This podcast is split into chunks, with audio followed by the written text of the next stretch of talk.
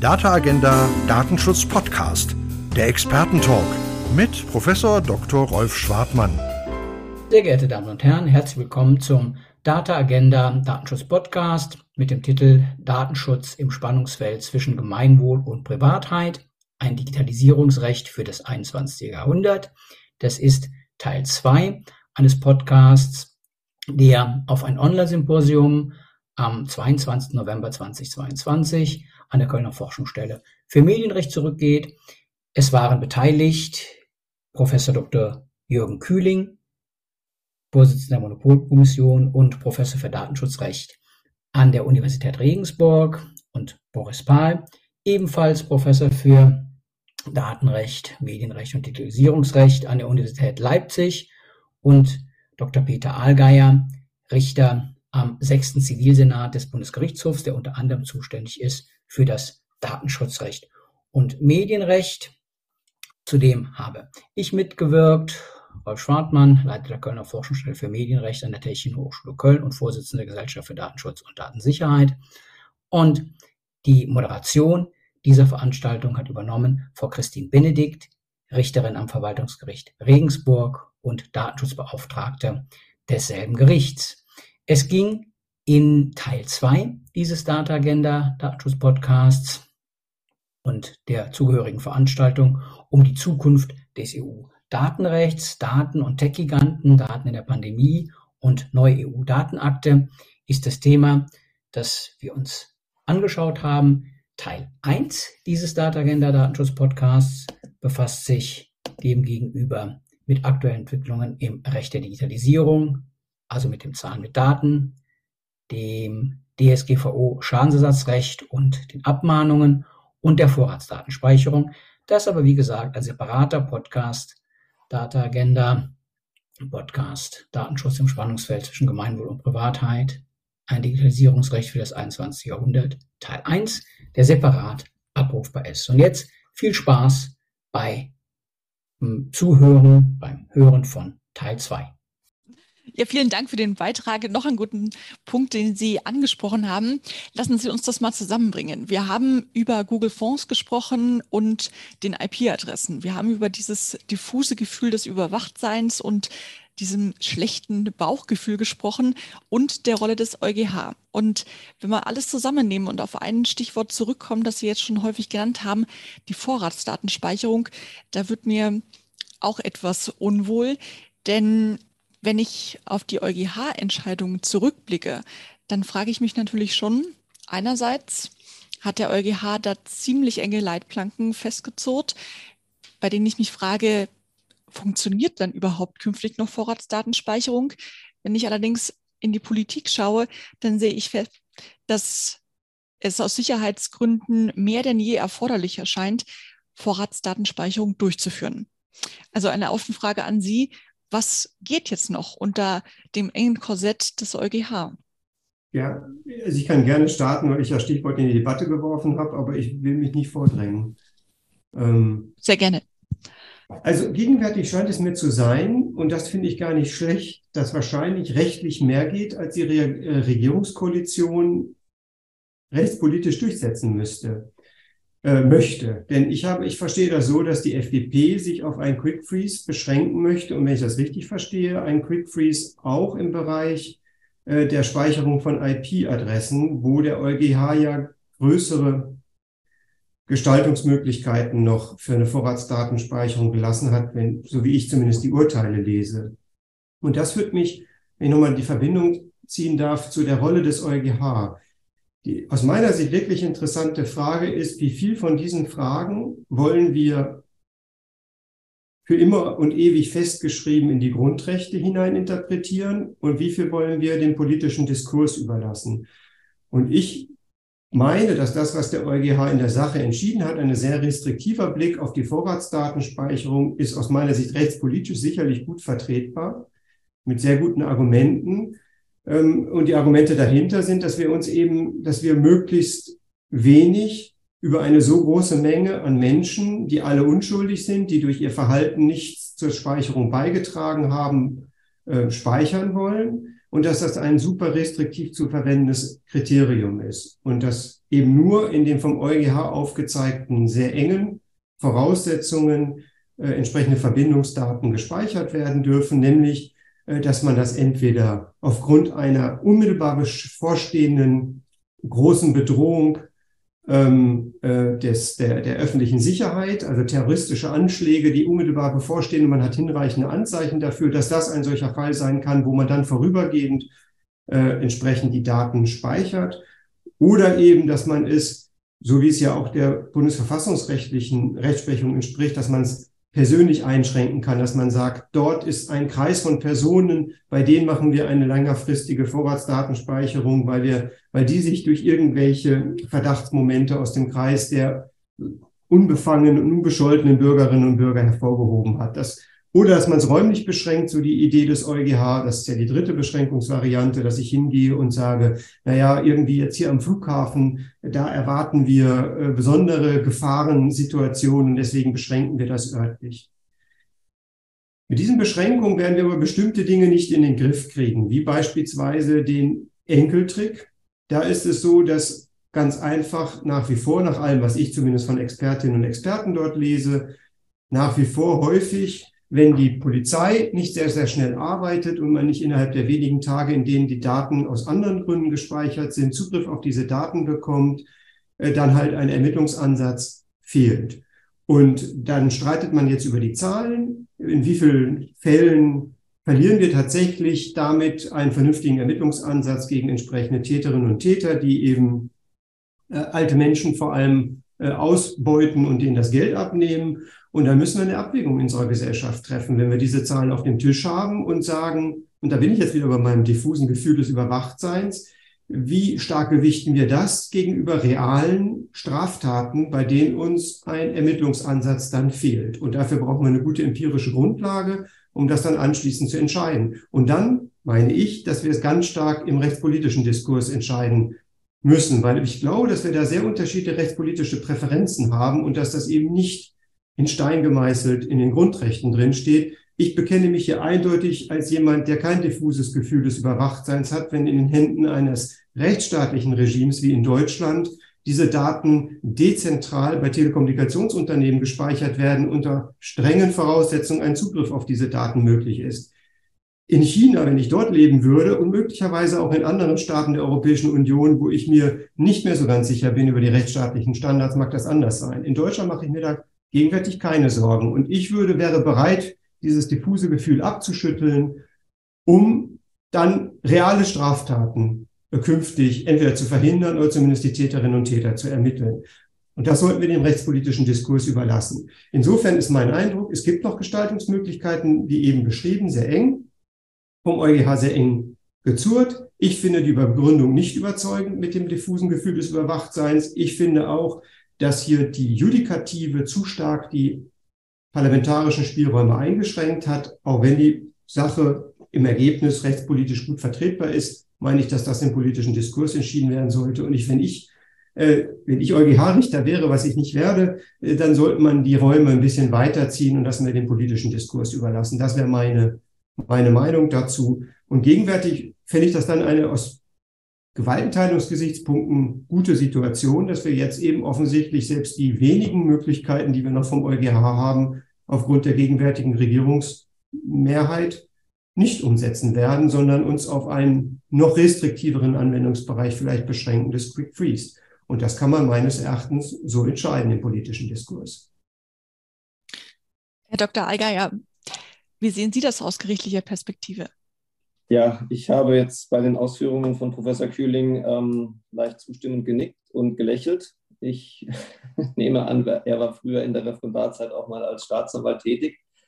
Ähm, ich, ich, ich war es und gerade aufgrund dieser Vorprägung ähm, würde ich das alles unter, unterstreichen, was er gesagt hat. Ähm, als, als ganz allgemeines Thema zunächst, jetzt, das betrifft mich speziell die Vorratsdaten. Ich hatte eben gesagt, Mitunter wäre mir lieber oder wäre es mit Sicherheit nicht verkehrt, wenn der Normgeber, wenn der Gesetzgeber bestimmte Fragen, die sich immer, wieder stellen, spezieller regeln würde und sie nicht den Gerichten überlässt. Da ist die Vorratsdatenspeicherung jetzt mit Sicherheit das falsche Beispiel, denn hier hatten wir ja sehr, eine sehr lange Diskussion und hier hatten wir sehr, sehr genaue Vorschriften.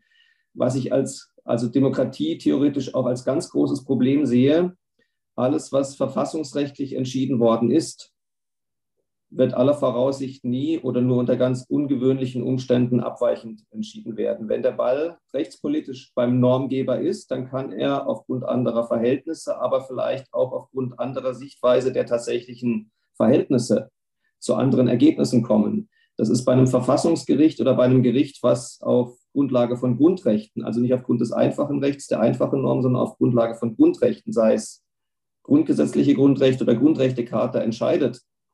Ähm, das führt in der Regel, ist jedenfalls tatsächlich zu beobachten, zu ganz massiven Versteinerungseffekten. Ähm, und damit sind solche Entscheidungen wie zu den Vorratsdaten auch für die Zukunft natürlich von ganz, ganz großer ähm, Bedeutung weil schon die Hemmschwelle für die Politik vielleicht nochmal Anlauf zu nehmen und damit auch ein Gericht wie den EuGH nochmal zu einer neuen Entscheidung zu zwingen, die, die Hemmschwelle, die ist ja denkbar, denkbar hochgesetzt. Das andere, was eben gesagt wurde, das diffuse Gefühl des Beobachtetseins, das teile ich. Da sollten Gerichte sehr zurückhaltend sein, wenn sie solche tatsächlichen Bewertungen in die Diskussion oder dann in die Entscheidungsbegründung einführen. Sowas muss abgesichert sein.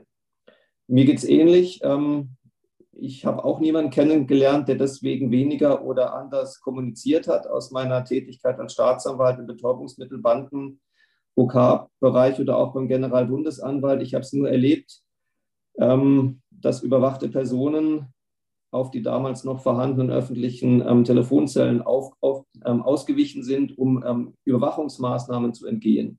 Ich habe aber keine unverdächtigen Personen auch in meinem Bekanntenkreis, Verwandtenkreis erlebt, die deswegen ein anderes Kommunikationsverhalten an den ähm, Tag gelegt hätten. Was mir in der ganzen Diskussion ein bisschen unterbelichtet erscheint, das ist mitunter die bereits erwähnte Opfersicht. Auf der einen Seite haben wir das beschriebene diffuse Gefühl des Überwachtwerdens. Auf der anderen Seite haben wir bei Opfern von Straftaten ein sehr konkretes und zum Teil sehr einschneidendes Gefühl, in ganz, ganz, ganz massiv in ihren Rechtspositionen verletzt worden zu sein. Also wenn ich an so Sachen wie Wohnungseinbruchsdiebstahl denke, mittlere Kriminalität, da geht es schon los.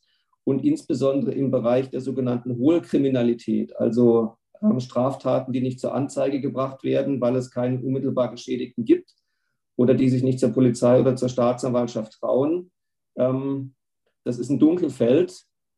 Das heißt deswegen Dunkelfeld, weil man sich aktiv bemühen muss, es auszuleuchten. Und das sollte man nicht unterschätzen. Da gibt es keine starke Lobby außer der Polizei, die das professionell betreibt und auf die Gefahren, auf das Problem hinweist.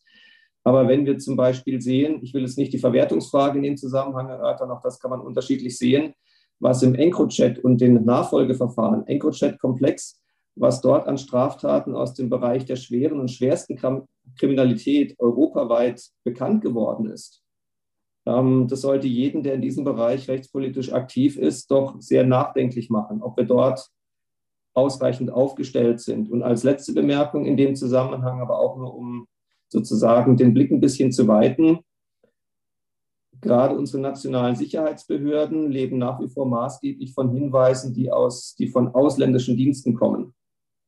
Das mag unterschiedliche Ursachen haben, hat aber mit Sicherheit auch seinen Grund darin, dass wir im Bereich von Überwachungsmaßnahmen, Informationserhebung und so weiter vergleichsweise zurückhaltend sind. Vielen Dank für den Beitrag. Mir ist in dem Zusammenhang etwas aufgefallen. Vielleicht haben Sie das, liebe Zuhörerinnen und Zuhörer, auch in den letzten Zeiten immer wieder gelesen. Unter anderem auf Heise gab es schon mehrfach Artikel dazu, dass die großen Cloud-Anbieter, unter anderem Google, Apple, Microsoft präventiv Nutzerkonten sperren, weil deren Algorithmen erkannt haben, dass beispielsweise Inhalte mit möglicherweise pornografischem Inhalt hochgeladen werden. Die Anbieter selbst regeln in ihren Nutzungsbedingungen, dass sie diese Inhalte eben auf strafrechtlich relevante Fotos und Dateien untersuchen dürfen. Es wird auch geregelt, dass Nutzerkonten dann gesperrt werden. Und diese Sachverhalte werden dann den Strafverfolgungsbehörden mitgeteilt. Wenn ich das auf der einen Seite sehe, auf der anderen Seite sehe, wie schwer wir uns tun, klare Regelungen für die Vorratsdatenspeicherung zu erstellen, dann frage ich mich, können Unternehmen, vor allem die Player, mittlerweile mehr als der Staat? Und wenn ja, ist das tatsächlich so gewollt? Herr Schwartmann. Ich glaube, Sie, Sie können äh, nicht mehr als der Staat, Sie machen mehr als der Staat. Der Staat könnte das ja auch, er ist nur grundrechtsgebunden, deswegen lässt er das, weil er sie in den rechtlichen Bahnen bewegt, die ihm vorgegeben werden. Das müssten die Anbieter ja auch tun. Ähm, jetzt bewegen die sich äh, aber nicht in den äh, Daten des öffentlichen Rechts, sondern in den Daten, äh, in den Bahnen des, des Zivilrechts, der allgemeinen Geschäftsbedingungen. Wir haben das Problem ja häufiger, sei es bei Twitter oder andernorts, dass ähm, wir die Grenze zwischen ähm, ja, verbotenem und erlaubtem Verhalten nicht äh, durch staatliche Instanzen ziehen, äh, sondern jedenfalls mal im ersten Zugriff, der dann auch äh, in vielen Fällen ähm, der, der letzte ist, durch ähm, Anbieter von, von, von, von Online-Diensten, soziale Netzwerke und ähnlichem. Und an der Stelle haben wir natürlich äh, jetzt eine ganz andere äh, äh, nochmal Gemengelage hier, äh, über die wir reden. Denn äh, die Grenze äh, für ähm, Anbieter von Online-Diensten mit Blick auf, auf, auf ihre Grundrechte, also die mittelbare Grundrechtsbindung ist ja da adressiert. Und das ist ein Thema, das der Bundesgerichtshof, ähm, der dritte Zivilsenat in dem Fall, letzten Sommer ja adressiert hat. Das ist dann in ähm, einer ähnlichen äh, Regulierung, ja auch im Digital ähm, Services Act ähm, geregelt worden. Nur ähm, was man da halt sieht, ist, dass ähm, wir natürlich das damit verbundene Einzelfallproblem natürlich nicht gelöst haben. Denn wo läuft die Grenze zwischen erlaubt und verboten? ähm, im konkreten Fall. Und ähm, ja, das ist ähm, was, was die Gerichte entscheiden müssen und äh, was wir natürlich am Ende des Tages äh, durch Anbieter ähm, von, von Online-Diensten eben haben. Und ähm, ja, das äh, ist eine Entscheidung etwa des Bundesverfassungsgerichts, die ja noch ansteht. Äh, der dritte Weg oder andere, wo man einfach mal gucken kann oder muss, äh, was, was wird da jetzt entschieden. Also das steht für meine Begriffe ähm, nach der Entscheidung des Bundesgerichtshofs ähm, wirklich jetzt an, ähm, da auch nochmal eine verfassungsgerichtliche äh, Position zu bekommen hier äh, für uns. Also ist es äh, eine mittelbare Grundrechtsbindung, wie der BGH mit guten Argumenten natürlich äh, vertreten hat, oder wie nah rückt das an eine unmittelbare Grundrechtsbindung? Wir haben am Ende des Tages natürlich das Problem, dass wir außer einem Oversight Board das äh, am Ende des Tages ja eine, eine Gremienentscheidung äh, von Gnaden des Unternehmens erzeugt, ähm, Schwierigkeiten haben, Kontrollmechanismen einzuführen. Also solange der Staat Beckenrandschwimmer ist äh, in der Regulierung, faktisch ähm, haben wir halt an der Stelle wirklich ein ähm, Strukturproblem, das mir wirklich auch Sorge bereitet, wie man das in den Griff kriegen kann. Und ähm, die Fälle, die wir in der Praxis sehen, also ich weiß auch von einem Fall aus USA, da haben Eltern äh, aus medizinischen Gründen ähm, Daten ähm, ihrer Kinder an Urologen geschickt und ähm, ja, dann hat die äh, Polizei und alle das also völlig für in Ordnung erklärt, weil das eben eine medizinische Übermittlung war, aber das hat eben dem Online-Anbieter ähm, nicht gereicht. Und ähm, ja, damit ist man dauerhaft aus dem, ähm, ja, aus dem, aus dem Dienst draußen, wenn denen das nicht passt. Und absolut, also was die faktisch tun, überschreitet bei weitem das, was der Staat tut. Und äh, da habe ich, um ehrlich zu sein, auch ein Problem mit der, äh, mit der Gewichtung äh, zwischen dem, was wir den, ähm, der, die, die, die, die, Angst oder das permanente Überwachtsein habe ich viel mehr, das teile ich, was gesagt wurde, vor privaten äh, äh Anbietern. Da ist das, glaube ich, äh, auch, auch Geschäftsmodell äh, mich zu überwachen und mir dann am Ende das vorzuschlagen, was ich denken oder kaufen soll. Und das ist beim Staat, äh, jedenfalls bei dem, wie wir ihn hier erleben, Jürgen Kühling hat es ja deutlich gesagt, dass man da Unterschiede machen muss. Aber auch ich glaube, dass der grundrechtsgebundene Staat, in dem wir leben, hier wirklich sich ähm, wesentlich äh, besser verhält, als das viele ähm, ja, Online-Dienste tun, die unter einer weit weniger dichten ähm, Kontrolle ja, agieren.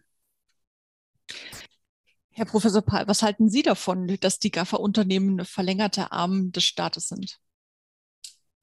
Die, die Frage impliziert ja schon, ähm, also dass, dass es äh, ambivalent äh, zu beantworten ist. Ähm, die, ich denke, die, die Ausgangsfrage, die sich, äh, die sich hier stellt, und das hat ja Rolf Schwartmann gerade auch schon angesprochen, dass wir aus einer, aus einer Welt, aus einer Perspektive kommen, eben den Datenschutz als, als Abwehrrecht gegenüber, den, gegenüber dem Staat verstehen und im Moment die, die Gefahrenlage vielleicht weniger vom Staat, sondern mehr von den, von den privaten ausgeht. Also dieses diffuse Gefühl, das gar kein so diffuses wahrscheinlich bei den meisten ist, sondern eher ein sehr bewusstes äh, Gefühl, dass da, ähm, äh, dass da ein Datenkapitalismus, äh, um, ein, äh, um eine äh, prominente Kollegin zu zitieren, ähm, stattfindet.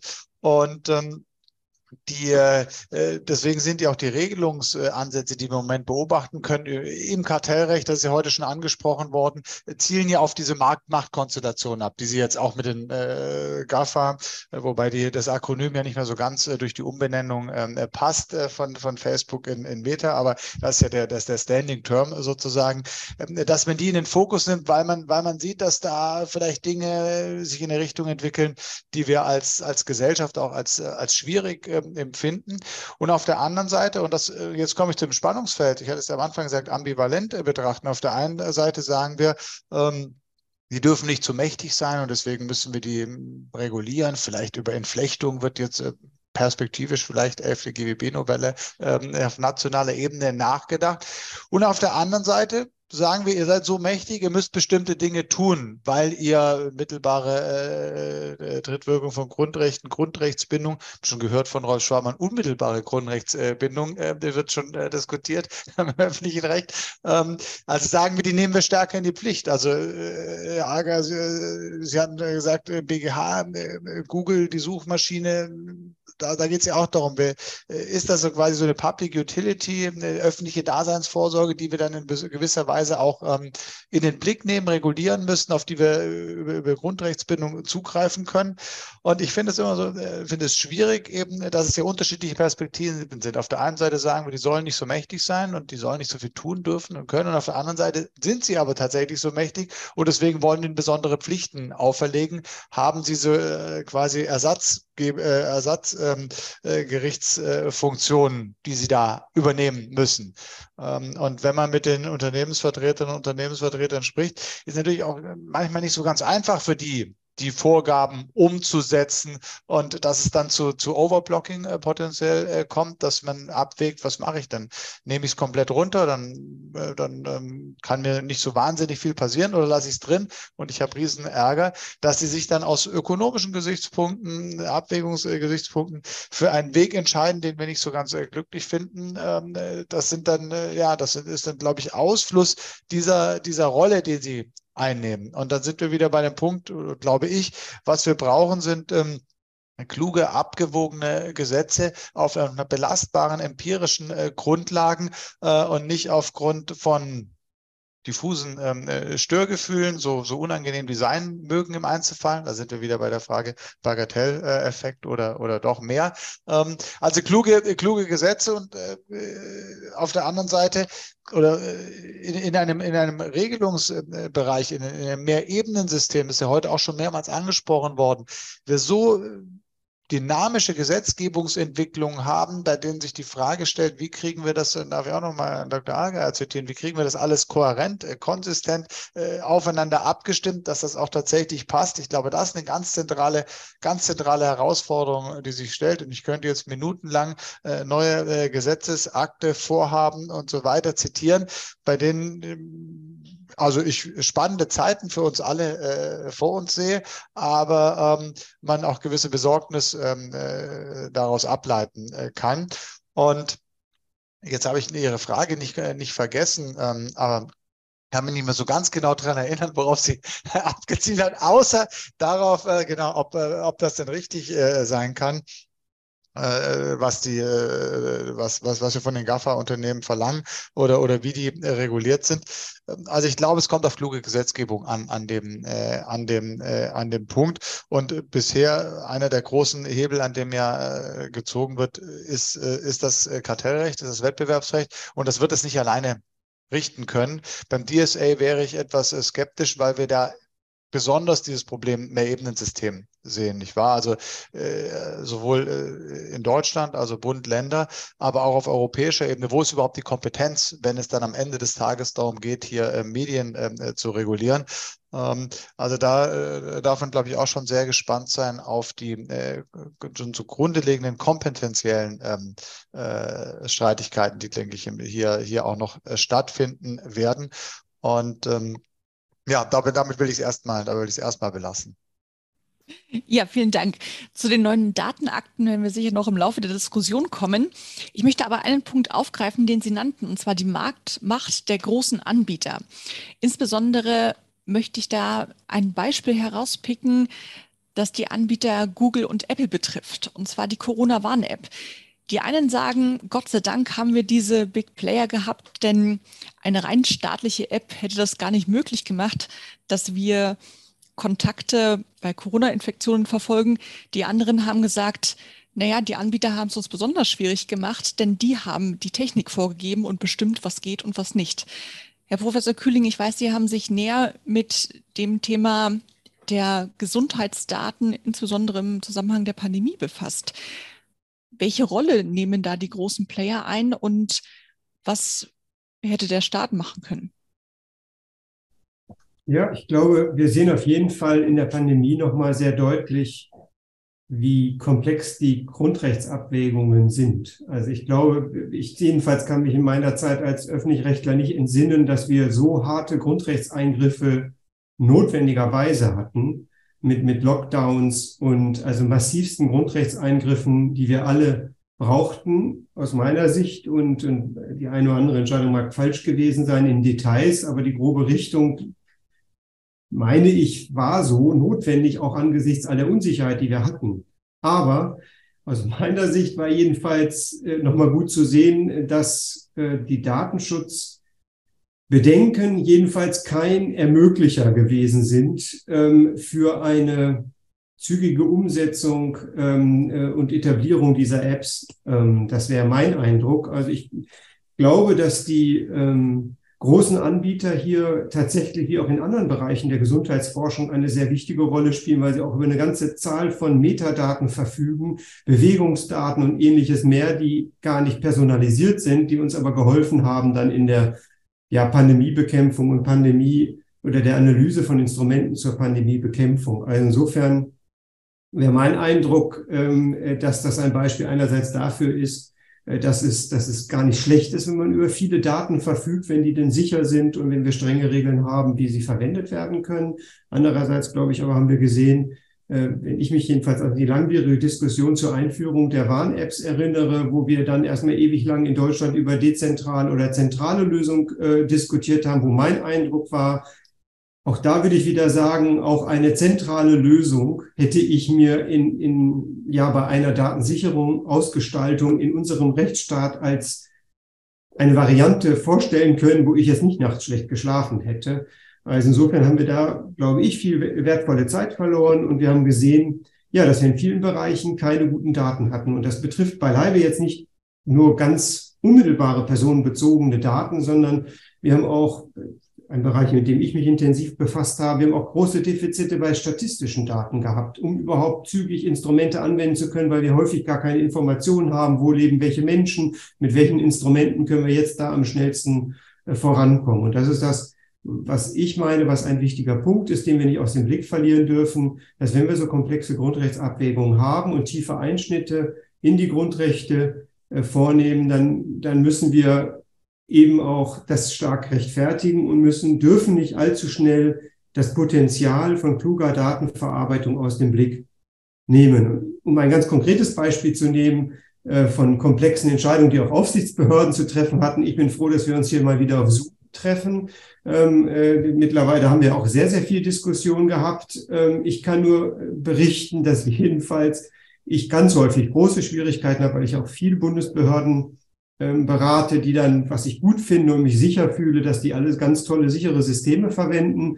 Aber die, äh, sagen wir mal, Nutzerfreundlichkeit und Fungibilität dieser Systeme ist da nicht immer so ganz gegeben. Und ich bin froh, dass wir jedenfalls im Lockdown zügig auf Zoom umstellen konnten, unsere Vorlesungen umstellen konnten, auch wenn vielleicht nicht die letzte Feinheit datenschutzrechtlicher Fragen geklärt gewesen ist. Und, und das ist so ein Punkt, den ich meine, den wir im Blick haben müssen. Wie schaffen wir es, dann auch in Krisensituationen ähm, ja, die Informationen zu haben, die Datenverarbeitung zu ermöglichen, die uns dann aus der Krise hilft. Und vielleicht noch ein letztes Beispiel. Wir hatten es auch in dem FATS-Text aufgenommen, weil ich das besonders frappierend fand. Wir sind jetzt gerade dabei, in der Energiekrise aus meiner Sicht große Milliardensummen zu vergeben in einem ziemlichen Blindflug, weil wir gar nicht genau wissen, welcher Haushalt jetzt eigentlich welche Unterstützung unsererseits benötigt. Und stattdessen, da wir da wenig Daten haben, beziehungsweise die Daten verteilt sind und nicht kombinierbar sind, machen wir jetzt etwas, was ich für sehr problematisch halte, nämlich, dass wir sehr, sehr viel Geld Haushalten geben, wie vielen von denen, die hier jetzt vielleicht zugeschaltet sind, jedenfalls von auf der Referentenbank, würde ich das mal sagen, die diese Finanzunterstützung nicht benötigen. Auf der Zuhörerbank kann ich es nicht beurteilen. Und das ist alles ein Problem eines Ausflusses von mangelnden Daten, mangelnder Datenverknüpfbarkeit.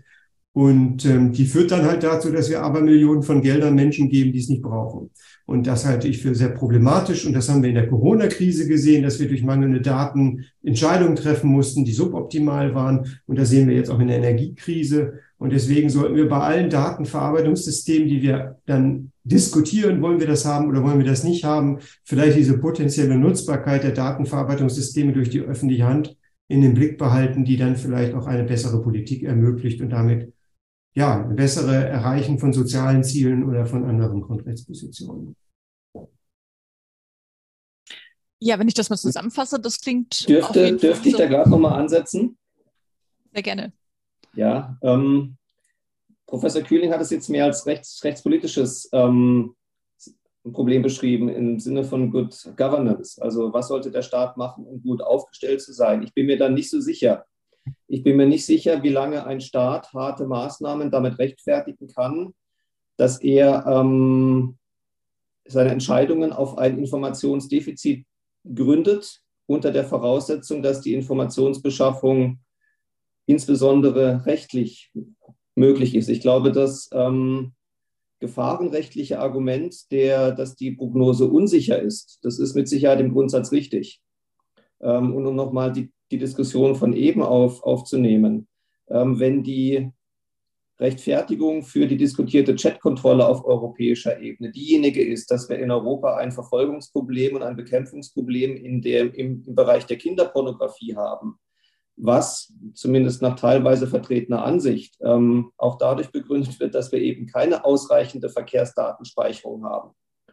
Dann bin ich mir nicht sicher, ob man das als rein rechtspolitisches Problem betrachten kann oder ob man nicht sagen muss, dann muss man bei der Verhältnismäßigkeitsüberprüfung vielleicht doch mal fragen, was wäre denn an anderen Maßnahmen möglich gewesen und sie dann eben genau diese Inzidentkontrolle vornimmt. Also, welche Bekämpfungserfolge hätte ich, durch Verkehrsdatenspeicherung, um dann vielleicht auf die Chatkontrolle verzichten zu können? Oder andersrum, wann wäre es dem Staat unter Corona-Bedingungen möglich gewesen, all die Daten zu erheben, eine funktionierende Corona-Warn-App, eine Verfolgung von Bewegungsdaten und so weiter, alles zu, zu erheben, um daraus Schlüsse zu ziehen oder Beschränkungsmaßnahmen ähm, durchzuführen, die zielgenauer sind, die geringere Eingriffe für den Einzelnen, aber auch für die gesamte Gesellschaft bedeuten. Ähm, ich glaube, dass sich dahinter dann durchaus auch ein verfassungsrechtliches Problem ähm, verbirgt. Ganz am Anfang hatten wir darüber gesprochen, dass die Möglichkeit, über die eigenen Daten zu verfügen, eben auch nicht nur eine rechtspolitische Frage ist, sondern vielleicht ein Grundrecht. Also für mich tut sich da durchaus sehr deutlich die Frage der Mehrpoligkeit auf. Ähm, und das, was bisher nur als, Recht, als rechtspolitisches Problem betrachtet wird, scheint für mich zunehmend auch tatsächlich ein grundrechtliches ähm, zu sein, weil eben der Staat unter Umständen nicht nur bestimmte Dinge ermöglichen kann, sondern unter Umständen ermöglichen muss und für die Nichtermöglichung dann unter Umständen und sei es an anderer Stelle rechtfertigungspflichtig wird. Ja, ich will, Frau Benedikt, den, den, den Moment nutzen, um, um, einfach nur ganz kurz zu sagen, dass ich mich meinen beiden Vorrednern absolut anschließen ähm, möchte und äh, vielleicht den, uns nochmal pointiert äh, etwas zuzuspitzen. Der Datenschutz ist ja ein etwas ähm, kompliziertes Licht geraten, so als Verhinderungsinstrument ähm, oder als Grund, dass Dinge nicht, nicht möglich sind. Das, ich glaube nicht, dass das so ist, äh, dass es zutreffend äh, dieses Bild ist, sondern es geht um die Auslegung, es geht um die Verhältnismäßigkeit, es geht um die Ausbalancierung äh, von, von, von, von Grundrechten. Und ähm, hier sind äh, sicherlich andere Perspektiven auch möglich und Wege möglich, die bislang nicht äh, in dem Maße beschritten worden sind, wie sie beschritten werden könnten. Und da geht es nicht darum, dass die Gesetze geändert werden müssten. Es geht um Auslegungsfragen. Dafür sind wir Juristinnen und Juristen ja auch da. Ähm, und weil auch die Frage äh, im Chat kam, ja, das ist dann auch an die Aufsichtsbehörden natürlich ähm, gerichtet im Rahmen ähm, einer, einer, äh, einer Abwägung von Interessen, von Grundrechten äh, zu, zu, sehen äh, und äh, gegebenenfalls auch entsprechend zu begründen, warum man nur die eine oder nur die andere Möglichkeit äh, hier verfolgt. Also hier den Blick zu weiten und, und damit eine Lanze brechen für das äh, Datenschutzrecht, zunehmend ja äh, Datenrecht, äh, das eben sehr viel auch ermöglicht und, und, und jetzt im geltenden Recht auch äh, ermöglichen würde. Eine Frage der Auslegung am Ende des Tages. Wenn ich da ganz kurz ergänzen darf, um eine Frage aus dem Chat aufzugreifen, dass, mit der ich vollkommen zustimmen würde, was der, die, die implizite Aussage dieser Frage ist, die, ob wir nicht ein bisschen asymmetrisch bedenken, die wir vielleicht gegenüber kommerzialisierungsorientierten Unternehmen zu Recht haben, zu Unrecht auf, auf, auf äh, Institutionen übertragen, äh, bei denen diese Sorge eigentlich nicht bestehen sollte. Und dem würde ich zustimmen. Und ähm, ich finde das Beispiel E-Rezept, was äh, in dem Chat genannt wird, gerade ein gutes Beispiel. Wir können natürlich 15 Jahre lang äh, an der letzten Feinheit feilen und alle, alle Bedenken äh, bis zum allerletzten hypothetischer Art ausräumen, dann werden wir es noch nie bekommen, äh, das E-Rezept. Und ich finde, um das nochmal ganz deutlich zu sagen, äh, das könnten wir uns, wir können uns als reicher Industriestaat noch vielleicht mehr erlauben an, an digitaler Insuffizienz, äh, als das vielleicht andere Staaten können.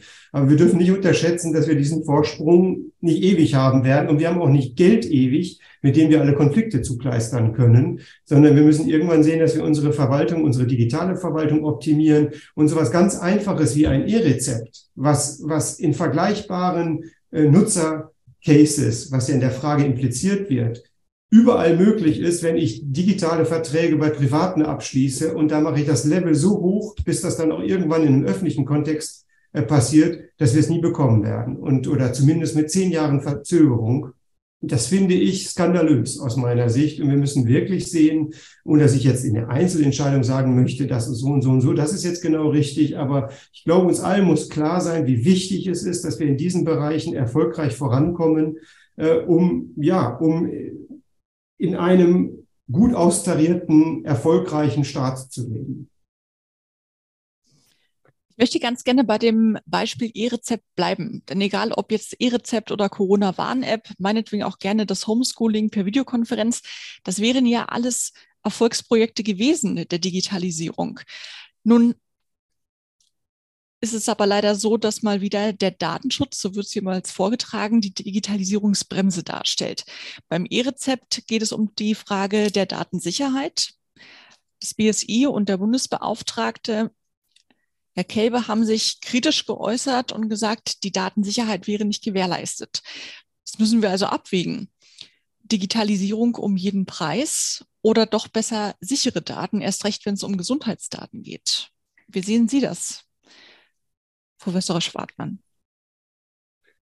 Naja, natürlich genauso. Also das, was wir gerade gesagt haben, glaube ich, sollte nicht heißen, dass wir beim Thema Datensicherheit Abstriche machen wollen. Also ich glaube, das können wir schon in den Griff bekommen, das auch ordentlich hinzukriegen. Ich glaube, man muss zwei Sachen auseinanderhalten.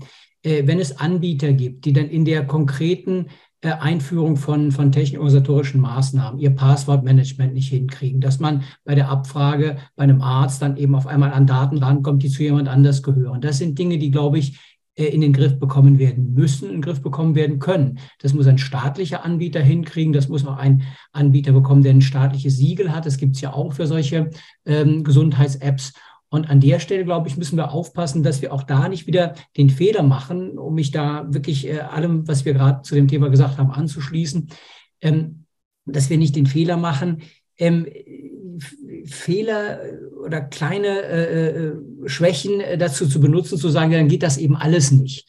Man muss an der Stelle eben einfach schauen, ähm, was eine Linie ist. Und dann muss man im Detail äh, natürlich sehr genau hinschauen, wie äh, technisch-organisatorische Maßnahmen, wie Passwortschutz und ähnliches funktionieren. Und dann muss man äh, genau wie die Vorredner es gesagt haben, aus meiner Sicht dann eben auch mutig sein zu sagen, wir, wir, wir geben dem Staat erstmal eine Möglichkeit, was auszuprobieren. Wir haben beim Impfregister äh, einen perfekten Sündenbock wieder aufgebaut.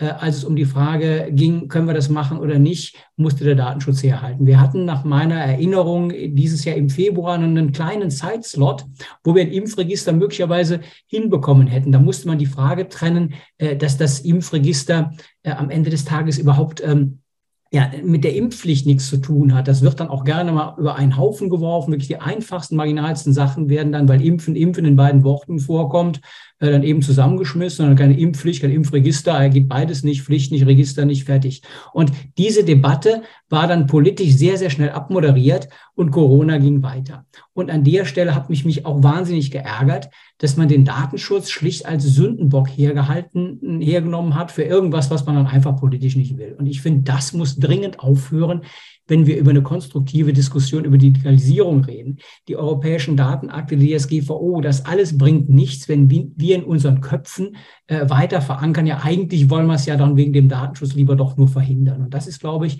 auch eine ähm, von Jürgen Kühling angesprochene, vielleicht typisch deutsche, aus ähm, ja, was, was auch immer für einem, für einem Denken äh, äh getriebene Haltung. Das sieht man woanders anders. Und ich finde, da müssen wir wirklich umparken im Kopf um an der Stelle eben einfach eine Offenheit äh, für auch eine ethisch gebotene, medizinisch ethisch gebotene Datenverarbeitung ähm, zu erzeugen, die natürlich, bitte nicht missverstehen, ähm, die äh, Vorgaben äh, eines, eines richtig und gut verstandenen Datenschutzes eben natürlich beherzigt. Also das ist äh, nie das, was, äh, glaube ich, einer von uns vertritt, dass man da irgendwie lax ist oder sowas oder den Datenschutz abschafft, um Himmels Willen. Und wir müssen das eben wirklich in ein Verhältnis setzen, dass ähm, auch für das steht, was es ist und äh, das mit einem Augenmaß begreifen, das eben diese ähm, Abwägung auch erfordert. Herr Dr. Allgeier, sehen Sie das ähnlich? Müssen wir bei Gesundheitsdaten mehr wagen? Ich würde zwei ähm, Gesichtspunkte unterscheiden. Das eine ist eine technische Frage. Da bin ich, ich habe es eben, eben schon gesagt, ich bin durchschnittlicher Technikanwender. Zu vielen technischen Spezialitäten kann ich überhaupt nicht sagen. Aber im Grunde bin ich der Ansicht, um es ganz deutlich zu machen, wenn wir immer auf die Lösung warten, die absolut sicher ist, werden wir sie niemals bekommen.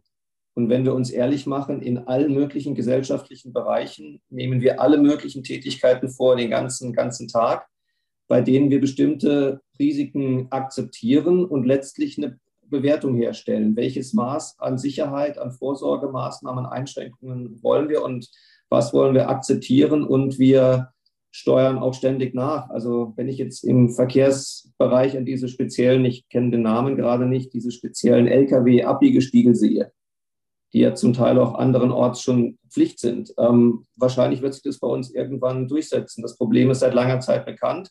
Trotzdem ak akzeptieren wir es. Wir verbieten den LKWs nicht ab, morgen durch die Gegend zu fahren und trotzdem passieren ständig Unfälle. Oder wenn ich an den Bau denke, die Sicherheitsnamen, äh, Sicherheitsmaßnahmen im, bei äh, Bauten, bei Baustellen, die kann man mit Sicherheit weiter nach oben treiben. Man muss im Ergebnissen, ja, es, es muss in einem vernünftigen Verhältnis stehen. Und ich glaube, ähm, diese Sichtweise ist mein Eindruck zumindest als technischer Laie. Das kommt im Bereich wenn, ähm, von Datenschutzlösungen, Sicherheitslösungen, Sicherheitsanforderungen mitunter zu kurz. Das ist aber nur das eine. Das andere ist, dass mitunter bestimmte Lösungen gar nicht mehr nachvollzogen werden, weil irgendjemand behauptet, es gebe ein datenschutzrechtliches Problem. Also um nochmal die Corona-Diskussion aufzutreiben, äh, auf, aufzugreifen, besonders nachdrücklich ist mir in Erinnerung geblieben zur Hochzeit von Corona eine Talkshow im Fernsehen, bei der über bestimmte technische Maßnahmen, ich glaube, es ging auch um Apps gesprochen wurde, ähm, mit der man bestimmte Verhaltensweisen und Risiken ähm, überwachen und steuern könnte, um deswegen auf andere Maßnahmen zu verzichten. Und da hat ein Bundesminister, der seinerzeit im Corona-Kabinett saß, gesagt, jetzt in meinen Worten, aber ziemlich wörtlich wiedergegeben, ihm sei gesagt worden, da gäbe es ein datenschutzrechtliches Problem. Und damit war die Diskussion an diesem Punkt aber auch, auch beendet. Ich glaube, das ist deutlich zu wenig. Ähm, und wenn ich auf der anderen Seite sehe, als es noch ein Beispiel aus um Corona-Zeiten, als es darum ging, dass bestimmte Personenkreise prioritär geimpft werden. Da ging es insbesondere um Menschen ab eines bestimmten Alters. Und zumindest in bestimmten Bundesländern die Kommunen, die Länder nicht in der Lage waren, diese Personenkreise direkt zu adressieren, weil sie zum Teil nicht über die Daten verfügt haben, weil es zum Teil hieß, es sei Datenschutz rechtlich nicht zulässig, auf diese Daten zuzugreifen. und sie sich dann private Anbieter bedienen mussten, um auf deren Datenpools zuzugreifen. Ähm, auch das habe ich eben schon gesagt. Ähm, da stellt sich dann umgekehrt auch die Frage, darf der Staat überhaupt auf so etwas verzichten? Ähm, und insofern glaube ich, mitunter wird die Diskussion zu schnell beendet, weil irgendjemand sagt, es gibt ein Problem. Vielleicht gibt es es ja, aber die Diskussion darf nicht beendet werden, weil es kritisch oder schwierig oder bedenklich sein könnte. Vielen Dank. Ich möchte einen ganz wertvollen Beitrag von Ihnen aufgreifen und zugleich eine Frage aus dem Publikum mit in unsere Diskussionsrunde bringen. Müssen wir vielleicht den Datenschutz moderner gestalten? Müssen wir den Datenschutz moderner praktizieren? Das ist die Frage, die uns gestellt wird. Und die möchte ich gerne mit Ihnen diskutieren im Zusammenhang mit unseren neuen Datenakten, die uns bevorstehen. Denn das, was den Datenakten gemein ist, ist, dass wir deutlich mehr Daten teilen sollen. Wir wollen angeregt werden, Daten mit anderen zur Verfügung zu stellen, um Datenschätze zu heben. Wer von Ihnen mag uns einmal einen Überblick geben über diese neuen Datenakte und wie sie vielleicht auch helfen können, die Datenschutzgrundverordnung eben moderner zu verstehen? Ja, nicht alle auf einmal. Ja, jetzt, jetzt alle gleichzeitig. Also gut, da darf jeder eins, eins sagen. Ähm, ich muss aber nicht anfangen. Ähm, äh, vielleicht, na gut, aber nur wenn, wenn ihr beide nichts dagegen habt, dann, aber ich nehme nicht, äh, ich nehme nicht, äh, nicht alles weg. Ähm, ich will vielleicht, also die, die, die Frage noch so, wenn ich darf, das umformulieren. Sie haben jetzt gesagt, moderner oder aus dem Chat ist es gefragt werden, moderner.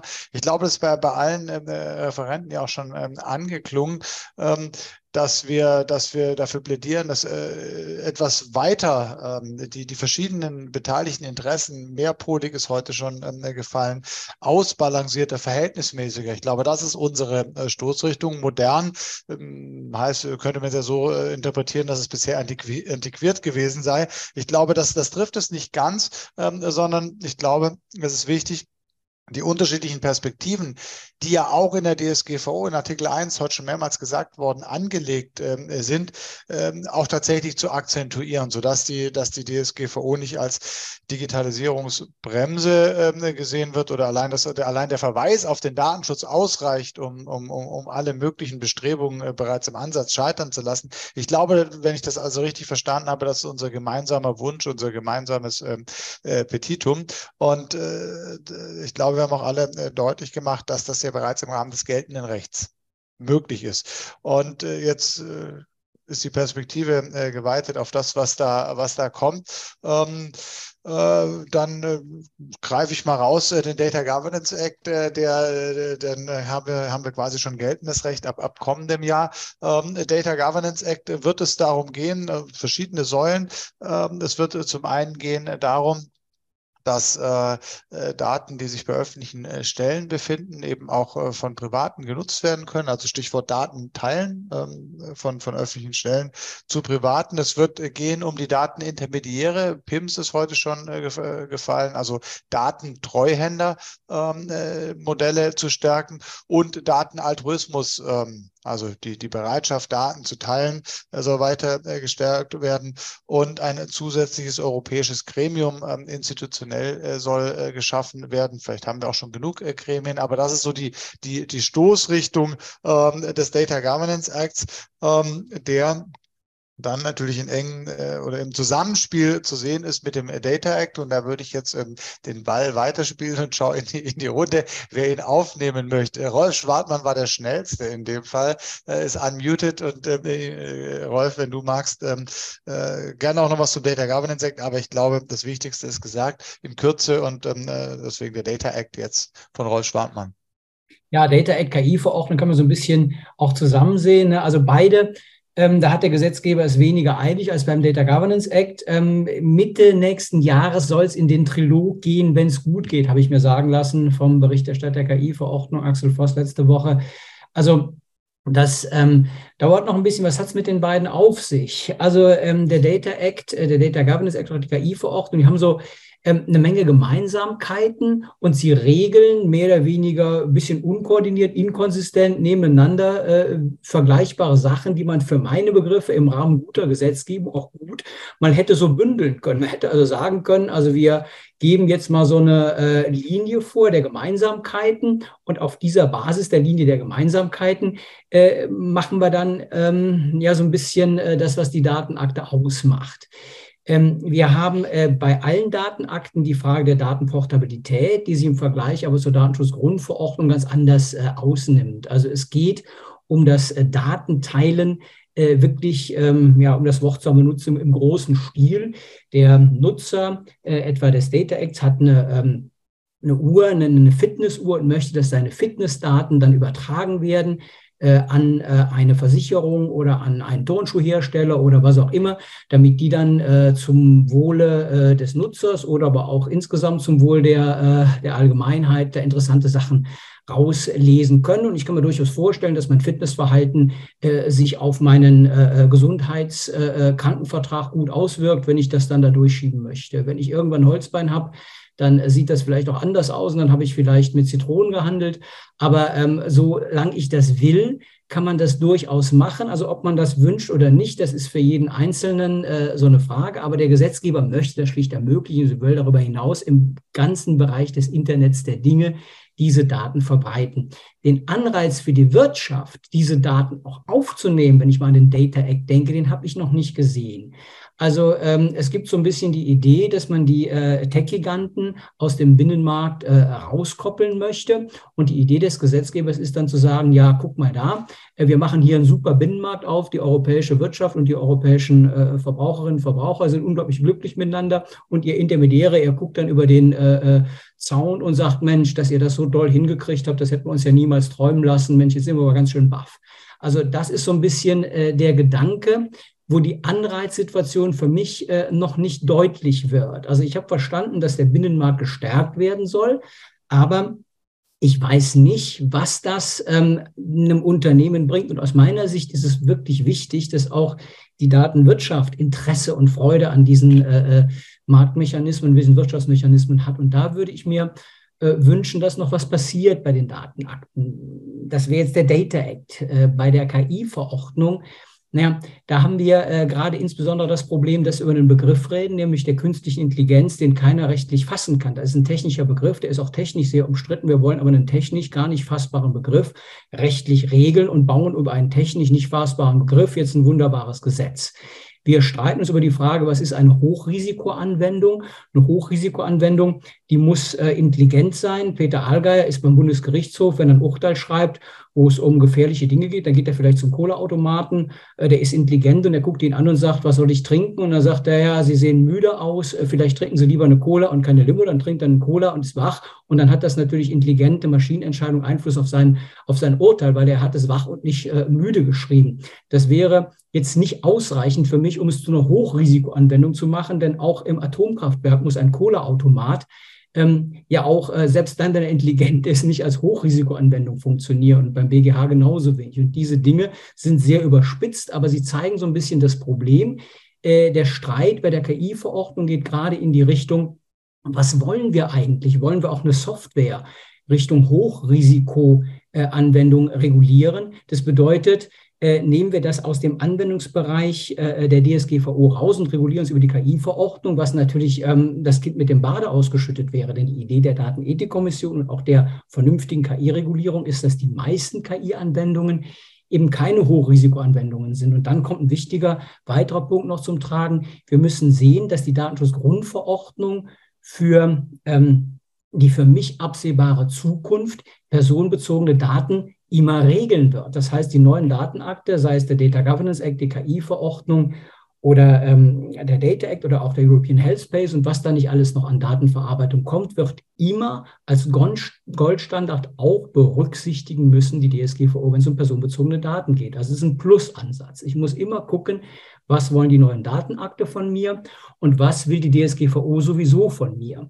Und wenn man in die Normen in den, im Detail geht, was ich schon mal gemacht habe, dann wird man sehen, dass es in vielen Bereichen zusätzliche Anforderungen gibt aus den neuen Datenakten, die ich neben der DSGVO äh, einhalten muss. Und das ist aus Sicht der, ähm, der betrieblichen Datenschützer oder auch äh, der Wissenschaft natürlich eine Riesenherausforderung, das kompatibel zu kriegen. Jetzt komme ich zurück zum Anfang. Da hätte ich mir schon so ein bisschen äh, beim Gesetzgeber gewünscht, er hätte mir das mal vorsystematisiert, hätte mal eine konsistente Gegenüberstellung gemacht von dem, was er möchte und hätte dann aus diesem allgemeinen Teil ähm, heraus äh, mir die Besonderheiten erklärt. Ähm, das wäre ähm, gut. Ansonsten komme ich persönlich und ich schäme mich fast äh, gar nicht dafür, äh, überhaupt nicht klar mit der Vielzahl der Regulierungsakte, die wir gerade haben. Also ich habe letztes Mal so eine Übersicht gesehen, äh, da war so eine Matrix, da waren 40 äh, äh, äh, Datenakte, die ja nebeneinander waren. Und äh, ich, ich, kannte äh, sie zu teilen, aber auch zu teilen nicht. Und ähm, ich glaube, da bin ich äh, nicht allein. Und das ist ein großes Problem für uns als, als, als, als Wissenschaftler, Wissenschaftlerin, aber auch Rechtsanwender, äh, dass wir damit irgendwie ähm, umgehen müssen. Und das ist ähm, ja das, was mir zu den neuen Datenakten einfällt. Das ist nicht nur was Inhaltliches gewesen, sondern durchaus auch so eine kleine Kritik an der Vorgehensweise des Gesetzgebers, die mich so ein bisschen äh, melancholisch macht. Das klingt jetzt schon komplex. Herr Professor Kühling, was kommt da noch auf uns zu? Ich glaube, mit Blick auf die Uhr würde ich dann jetzt nicht noch äh, ganz lang ausholen in Details, aber ich glaube, den Punkt von Rolf Schwartmann, den kann ich nur unterstützen. Ähm, ich verstehe das auch so, dass da zusätzliche Pflichten kommen. Und das finde ich gerade für das von Boris Pahl vorgestellte, den Data Governance Act problematisch, weil wir sehen ja, diese Intermediäre haben sich nicht etabliert. Sie haben sich unter der DSGVO nicht etabliert. Und ich habe da ja mal fürs BEMAS ein großes Gutachten schreiben dürfen, woran das liegt und habe mal die ganzen rechtlichen Hürden allein aus der DSGVO zusammengetragen, all die Unsicherheit, die ich habe als Intermediärsunternehmen, um dazwischen zu sein. Die, wir müssen uns ja im Klaren sein, wenn ich Intermediär bin und Daten handle quasi für ganz viele, potenzieren sich all die Unsicherheiten, die wir schon beschrieben haben, zur Einwilligung etc.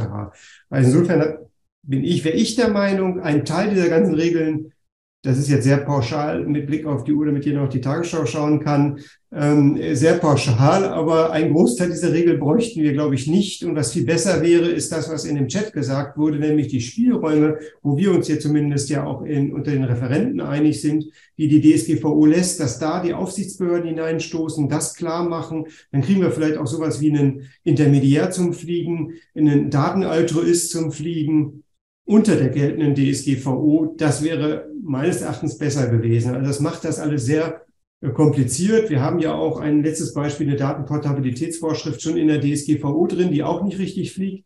Jetzt kriegen wir dann noch eine Reihe weiterer Vorschriften, die irgendwie beim Nutzer ansetzen und bei den Nutzerinnen ansetzen. Das ist ja irgendwie richtig. Wie schaffen wir es, dass die die Daten aus den Systemen extrahieren können und irgendwie Intermediären oder sonstigen Dritten zur Verfügung stellen können? Dann haben wir noch die ganzen Unsicherheiten. Data Act, äh, ist der, inwieweit ist der überhaupt auf personenbezogene Daten anwendbar? Da haben wir diese ganzen Abgrenzungsschwierigkeiten. Äh, es ist jetzt irgendwie Upturn zum Ende der Veranstaltung, aber ich finde nicht, dass das gute Gesetzgebung ist, was wir dort haben, sondern das macht das alles viel komplizierter. Wir bräuchten kleinere Ergänzungen in der DSGVO, um die zu optimieren. Und wenn wir das nicht bekommen, brauchen wir ja mutige Aufsichtsbehörden, die eben diese ambivalenten Ziele sehen, die zum Tragen bringen mutige Richter und Richterinnen, die dann entsprechende Vorlagefragen an den EuGH stellen, äh, mit den richtigen Hinweisen und der Hoffnung, dass der EuGH das dann entsprechend auch diese Spielräume in der DSGVO nutzt. Diese weiteren Governance-Regeln in DGA und im DA, ich bin skeptisch, dass uns das voranbringt. Gut, also vielen Dank für die Vorstellung. Ich nehme mit, wir haben nicht nur in puncto Vorratsdatenspeicherung ein diffuses Gefühl, sondern erst recht, wenn wir an die neuen Datenakte denken. Eine Frage im Chat, die in die KNIL äh, sagt äh, der Chatteilnehmer, erlaubt äh, mehr als wir, Blick über den Tellerrand. In der Tat, also da werden per Algorithmus, äh, das ist eine Frage 22 DSGVO, Studienplätze, Schulplätze vergeben. Wie das äh, in die Dogmatik des 22 mit transparenten Algorithmen so reinspielt, äh, frage ich mich sehr. Ich habe letzte Woche in der Zeitung gelesen, dass man nicht zufrieden mit den Ergebnissen ist. Aber in der Tat, ähm, das wird anders gelebt und sogar in Frankreich, äh, einem äh, der Mutterländer der DSGVO, äh, äh, ist man uns da an vielen Stellen voraus. Ob das dann immer richtig ist, habe ich jetzt nicht gesagt, aber zumindest mal, äh, da geht einiges. Ne? Das ist ein prima Beispiel, um zu zeigen, wie Datenschutz mit Augenmaß funktionieren kann. Die Franzosen machen es uns offenbar vor. Und nun an Sie gerichtet, liebe Experten, möchte ich ganz gerne Ihnen eine abschließende Frage stellen, die ich zunächst der Reihenfolge nach an den Herrn Dr. Allgeier richte. Was muss denn jetzt noch aus Ihrer Sicht passieren? Einen Wunsch haben Sie also frei, damit uns künftig auch der Augen Datenschutz mit Augenmaß gelingt.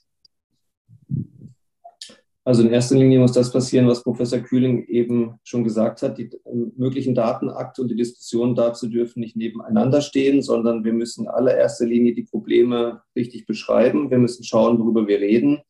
Wir müssen das Regelungsziel eindeutig bestimmen und dann schauen, wie die Dinge verzahnt werden können, um nicht irgendwann in nicht allzu ferner Zukunft ähm, endgültig das Ergebnis zu haben, dass die Dateninnovationen aus dem Ausland kommen und wir uns auf die Regulierung beschränken.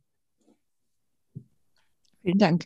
Herr Professor Kühling, wie sieht Ihr Datenschutz mit Augenmaß aus? Ja, ich, ich füge da meinen kleinen Wunsch an den EuGH an, dass er das bei der nächstbesten Gelegenheit betont und deutlicher macht, die gegenläufigen Interessen, die in der DSGVO angelegt sind. Weil der EuGH ist der mächtigste, ohne dass ich Herrn Dr. Alger zu nahe treten möchte, aber jetzt mal europaweit gedacht, muss man es leider, glaube ich, schon konzidieren, der mächtigste Akteur gegenwärtig bei der Anwendung eines sinnvollen Datenschutzrechts in Europa. Herr Professor Pahl. Ja, vielen Dank. Das ist eine gute Gelegenheit, dass wir nicht alle dann melancholisch und abgeturnt in den Rest des Abends äh, gehen. Dann würde ich einen weiteren Spieler äh, in den Blick nehmen wollen. EuGH ist mir jetzt äh, ist schon ähm, angesprochen worden, dass man äh, bei der EU-Kommission ähm, vielleicht, äh, soweit das möglich ist, äh, die, die, die, die Säulen, die Trennung der Abteilung der Generaldirektion überschreitet und sieht, ähm, welche, ja, welche Interaktionen zwischen den verschiedenen ähm, Interaktionen, Friktionen und Kollisionen äh, hier zwischen den verschiedenen Rechtsakten in Betracht kommen und hier eine möglichst äh, ganzheitliche Perspektive im Sinne der von uns heute schon mehrmals erwähnten und wiederholten, da will ich jetzt Zeit sparen, äh, Parameter, ähm, äh, Verhältnismäßigkeit, Ausbalancierung in den Blick nimmt. Also mein, mein äh, Wunschadressat wäre die EU-Kommission. Vielen Dank. Was wünschen Sie sich noch zum Schluss, Herr Professor Schwartmann? Ja, alle Spieler jetzt der EuGH, die, ähm, die Kommission, da kann ich ja nur noch auf, auf uns gucken jetzt, ne? Äh, die Wissenschaft, ne? denn äh, das ist ja auch irgendwie wichtig, dass wir das alles irgendwie, äh, irgendwie begleiten. Also wenn ich mir das vorstelle, äh, wir leben äh, in einer Welt, die sich um Daten dreht. Das ist vor ähm, ja, wenigen Jahren noch überhaupt nicht denkbar gewesen, vielleicht äh, in Vorausschau denkbar, aber nicht im, im aktuellen denkbar. Und wir müssen es jetzt wirklich schaffen, äh, diesen Wust von Datenakten ähm, für den EuGH, für die Kommission, äh, und für viele andere, die es benutzen, auch für uns selber irgendwie so äh, äh, ja, erklärbar, erschließbar zu machen, dass da irgendwie was äh, ja was möglichst Gutes draus wird. Und ähm, das ist halt irgendwie ähm, die Aufgabe, die wir haben. Und das wünsche ich mir, äh, dass ich das irgendwie hinkriege. Aber ich bin ja nicht allein auf der Welt. Hier sind ja noch drei weitere. Ähm, und Christine Benedikt ja auch vier allein, äh, die wir hier untereinander reden, äh, äh, dass, dass man da irgendwie auch so ein bisschen äh, nicht melancholisch sein muss, sondern sich auch irgendwie darauf freuen oder darüber freuen kann, dass man das kann. Und äh, ja, ähm, ja, das, das wünsche ich mir, dass das auch irgendwie, irgendwie klappt. Ja, einen letzten Wunsch darf ich auch noch loswerden und zwar an die großen Anbieter. Denn das muss man zweifelsfall sagen, auch wenn wir jetzt festgestellt haben, mit Blick auf die Rechtsprechung, da geht noch einiges. Der Gesetzgeber, den haben wir jetzt ein bisschen in die Mangel genommen und auch die Aufsichtsbehörden, bei denen haben wir uns ja auch nicht gerade Kritik gespart. So kann man noch eines sagen. Ich wünsche mir, dass wir weiterhin tolle Videokonferenzsysteme nutzen können, denn die ermöglichen uns so hervorragende Veranstaltungen wie heute. Ich danke Ihnen vielmals für die tollen Beiträge, für die Fragen, für die Zeit, die Sie eingebracht haben und freue mich sehr auf die nächste Veranstaltung. Herzlichen Dank. Ja, meine Damen und Herren, das war der Data Agenda Datenschutz Podcast, Datenschutz im Spannungsfeld zwischen Gemeinwohl und Privatheit, ein Digitalisierungsrecht für das 21. Jahrhundert. Es ist der zweite Teil eines Online-Symposiums an der Kölner Forschungsstelle für Medienrecht, an dem beteiligt waren Professor Jürgen Kühling, Professor Boris Pahl, Dr. Peter Ahlgeier und ich, Rolf Schwartmann, Leiter der Kölner Forschungsstelle für Medienrecht an der TH Köln, Vorsitzender der GDD, und zwar unter der Moderation von Christine Benedikt. Unsere Themen waren die Zukunft des EU-Datenrechts, also Daten- und Tech-Giganten, Daten der Pandemie und neue EU-Datenakte. An der Stelle noch der Hinweis, dass es zusätzlich einen Teil 1 dieses Podcasts gibt, der wie gesagt aufgrund seiner Länge zweigeteilt ist. Da ging es um aktuelle Entwicklungen im Recht der Digitalisierung, Zahlen mit Daten, DSGVO-Schadensersatz und Abmahnungen sowie Vorratsdatenspeicherung. An dieser Stelle vielen Dank fürs Zuhören und bis zum nächsten Mal im Data Agenda Datenschutz Podcast. Das war der Data Agenda Datenschutz Podcast, der Expertentalk mit Professor Dr. Rolf Schwartmann.